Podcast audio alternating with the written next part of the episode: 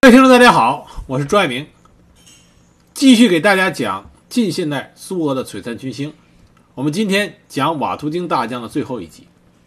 上一次我们说到了瓦图京大将在基辅城下展现出他相对比较高超的军事指挥技巧，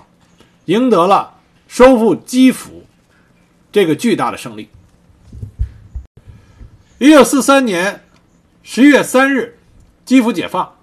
十月七日到十二日，德军反击失利。十月十三日，解放了西乌克兰交通枢纽日托米尔。十天时间，苏军向第聂伯河左岸推进了纵深一百五十英里、正面二百英里的登陆场。短短十天之内，德军第四装甲集团军损失惨重。第四装甲集团军的十一个师，每个师只剩一个团的兵力。统计德军伤亡十万人，被击毁缴获坦克六百辆，火炮一千二百门，汽车两千辆。飞机九十架，而苏军的损失伤亡只有三万人，这是瓦图丁大将军事生涯的最巅峰。但是在这个时候，瓦图京又一次忘记他的对手曼施坦因是一个永不言败的二战名将。尽管在基辅城下，德军遭遇大败。第一次装甲集团军司令霍德上将被解职，由劳斯装甲兵上将接任。但同时，德国统帅部也从法国调来了第二十五装甲师，从希腊调来了第一装甲师，从意大利调来了武装党卫军希特勒警卫骑队装甲师，还有其他一些从西线调来的党卫军精锐部队。曼施坦因的手中又有了有生力量，他又把眼光。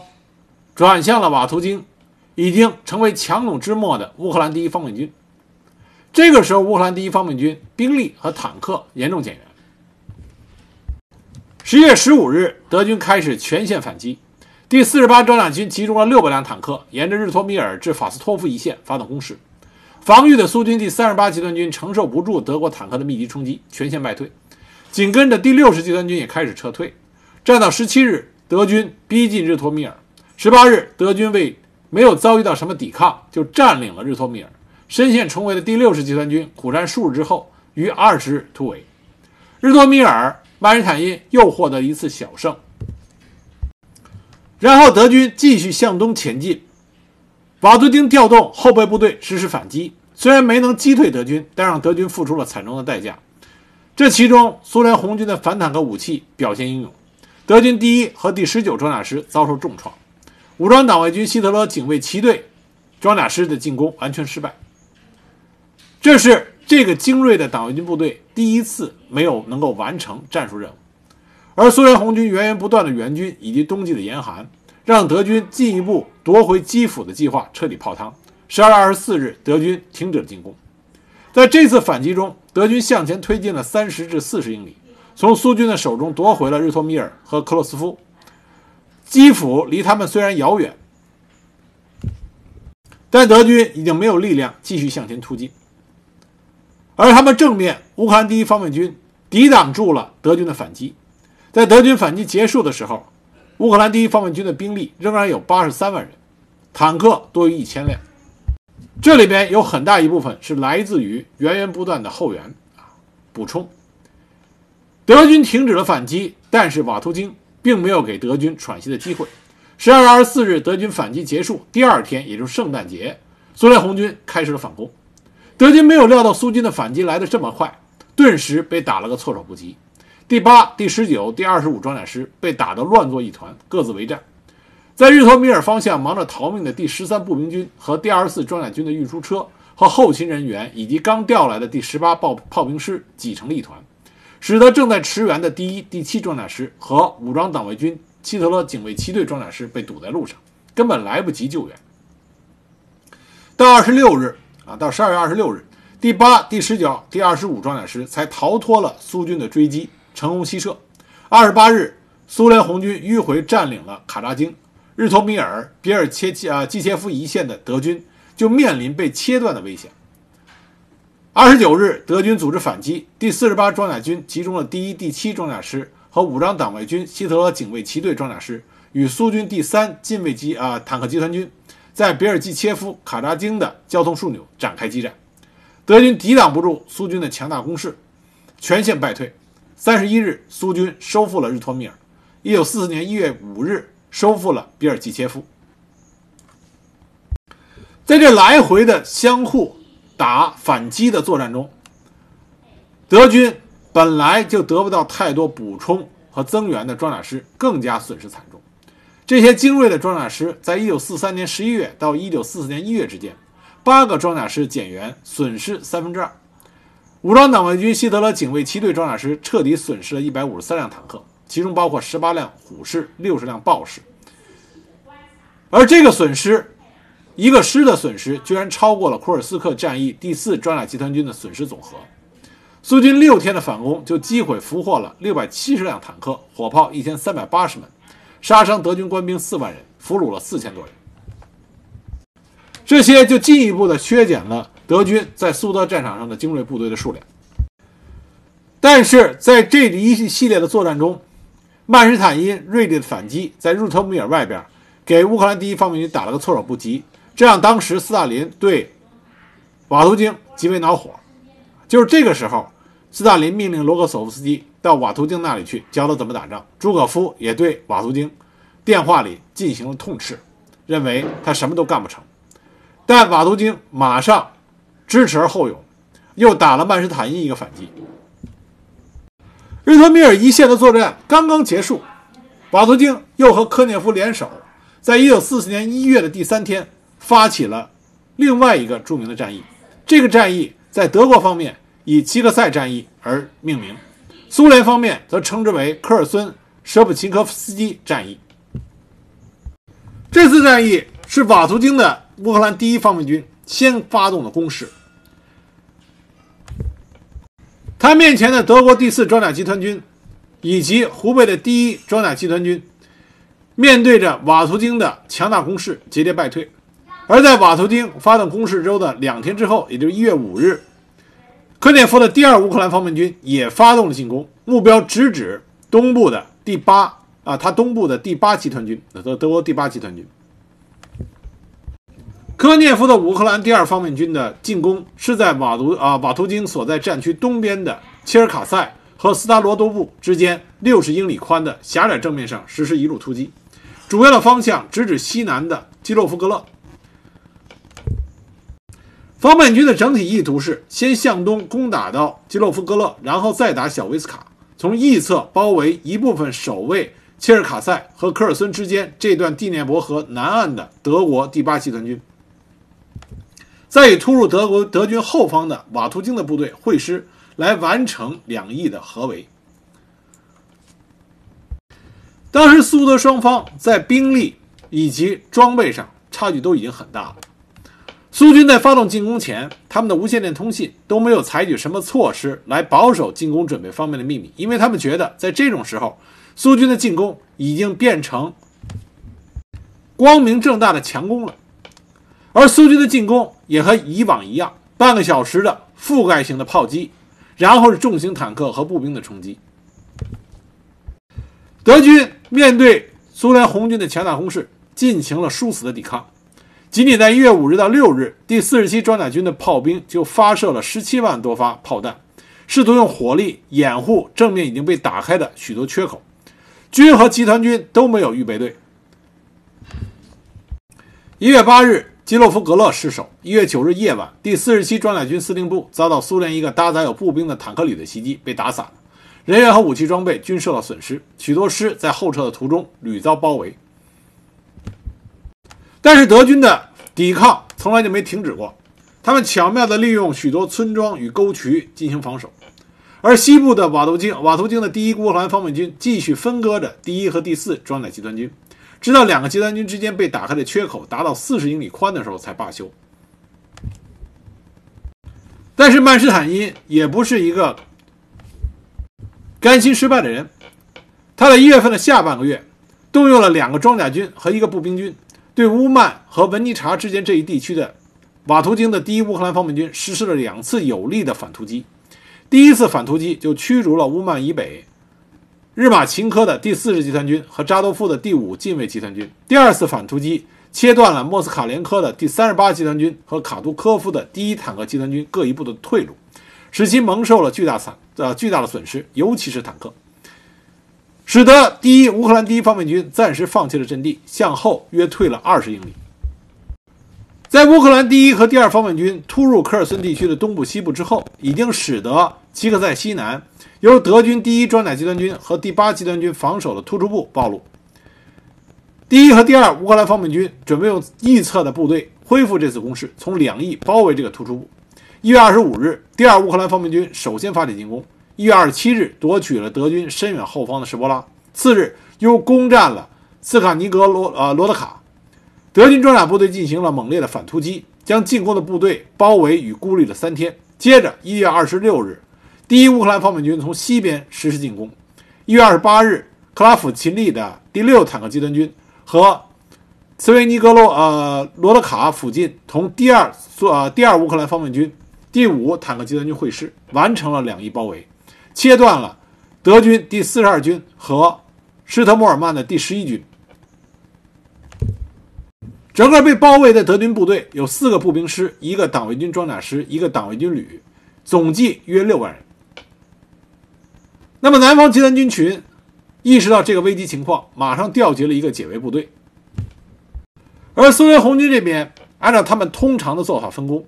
对付包围圈内的德军是斯米尔诺夫的第四近卫集团军和第二十七集团军的步兵师，而第五近卫坦克集团军和第六坦克集团军。执行打援任务，随时准备迎击解围部队的装甲突击。二月八日，苏军向被围的德军投呃敦促他们投降，保重人身安全，并给予人道待遇。到了二月十日，所有被围的德军部队都处于苏军火炮的射程之内。被围的两个军在苏军进攻的压力下，已经龟缩到宽约十英里、长约二十英里的地域内。为了保证被围部队能够顺利突围，第四十二军。划归到第十一军军长的指挥下，所有被围部队统一听从第八集团军司令部的指挥。当时，德国第八集团军的司令韦勒主持解围行动，他派出了第三装甲军和第四十七装甲军，向苏军的包围圈两侧进行突击，但是都没有获得成功。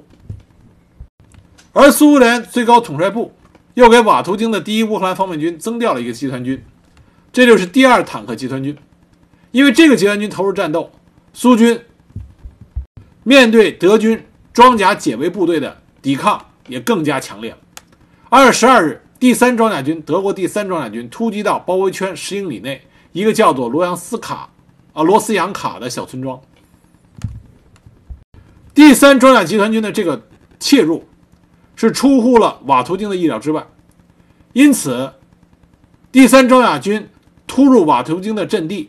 这让最高统帅部非常恼火。因此，斯大林就将德军切切入这个地区的指挥权，从瓦图京的手里移交给了科涅夫。同时，这一地域的二七集团军也由第一乌克兰方面军隶属于第二乌克兰方面军。德军的第三装甲军在突击过程中表现了极高的战术素养，突击的速度极快，而且德军这个时候给第三装甲军实行的是空投补给，尽管损失很大，但是保证了第三装甲军能够给苏军的包围圈施以强大的突击压力。二月十五日，被围的德军部队接到元首的命令，同意被围部队突围。被围的这些德军部队在突围过程中，表现出了德军训练有素的啊军人素质。有的保持着建制，有的不能保持建制的情况下，听从就近的军官进行指挥。火炮、坦克车辆军备仪器，部队用轻武器来对付坦克和步兵，几乎连续不断的冲击。党卫军精锐部队在。反击苏军进攻方面表现极为出色，就是在这些被围德军部队的出色的表现下，最终尽管有了重大伤亡，但是到了二月十七日，先头部队还是与第三装甲军会合，这使得大部分德军被围部队突出了包围圈，当然，所有的伤病员都没有撤出，所有的重型装备均被遗弃，而被卫部队的最高指挥官塞德曼将军也于二月十八日自杀身死，因为损失太大。德军最后的报道是一共有三万人安全突围，但是苏军的报道是包围圈里留下了一万八千名受伤与未受伤的战俘，五万具身体，呃，五万具尸体。尽管瓦图京的乌克兰第一方面军和科涅夫的乌克兰第二方面军没有实现全歼被围德军的这一目标，但是这场作战也给德军的南方集团军群造成了巨大的损失。很多从包围圈里逃出来的幸存者，无论在体力上还是精神上。都不适于立刻进行执战啊作战任务，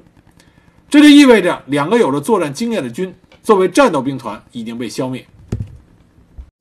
瓦图京指挥乌克兰第一方面军在这次作战中表现的并不是很好，尤其是对德国第三装甲军的防御并没有做到位，使得德国第三方装甲军在苏军的包围圈上狠狠地插进了一刀。因此，在战后，瓦图京再一次遭到了苏联最高统帅部的啊统帅部的批评。那这个时候的瓦图京肯定想的是要在下一次作战中一雪前耻，再展辉煌。可是很可惜，历史没有给瓦图京啊瓦图京这个机会。就在这次战役结束以后不久，瓦图京不幸身亡。那么过程是怎么回事呢？一九四四年二月，也就是在我们之前讲到的科尔松、施破琴科夫斯基战役结束以后不久，瓦图京坐车到六十集团军检查工作，途经一个村庄的时候，他看到一帮人吵吵嚷嚷，而且还有枪声，他就下令停车查明情况，结果一排子弹打打过过来，瓦图京马上就跳下车，自己亲自拿着冲锋枪，和护送他的战士们与对方展开了激烈交火。在交火过程中，他被打中了腿部，血流不止。三名战士就把他抬上了车，送进医院。后来才得知，伏击他们的是一群乌克兰民族主义分子。乌克兰历来是一个非常复杂的地域，有多种势力，而乌克兰民族主义者的活动从来就没有停止过。有兴趣的朋友可以听一下我之前讲过的马赫讷运动。这些乌克兰民族主义者，他们既反对希特勒，也反对斯大林。那莫斯科方面得知了瓦图京受了重伤，赶紧派来最好的医生。这里边呢牵扯到一个关于青霉素的一个传闻，啊，我就不给大家具体的讲了。有兴趣的朋友可以去查一下啊，网上查一下。总之，瓦图京的伤口出现了感染，医治无效，于四月十五日壮烈殉国，年仅四十三岁。他是二战期间苏联阵亡的三位最高军衔的将领之一啊，就三位大将都在战场上阵亡了，而他是其中唯一一个死在这种与地方势力进行交火的过程中阵亡的大将。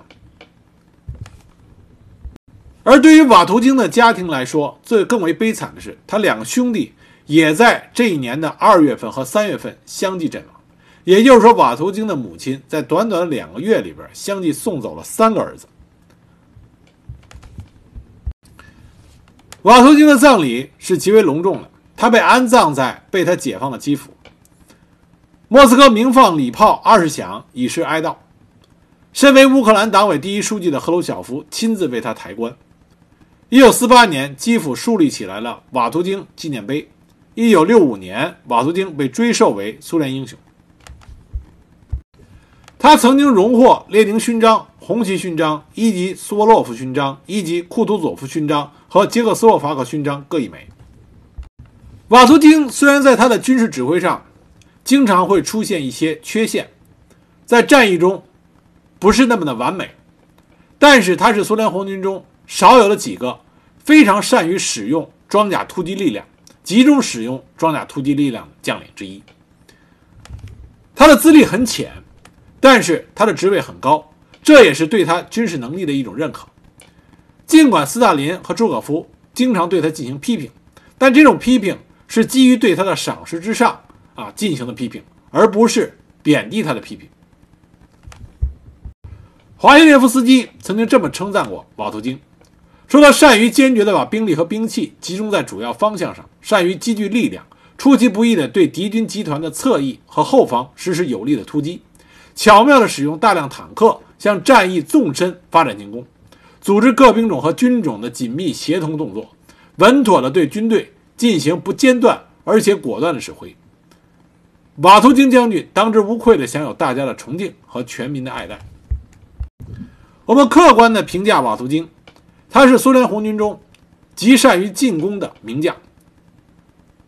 他所遭遇的一些败绩，更多的是因为他的对手的强劲。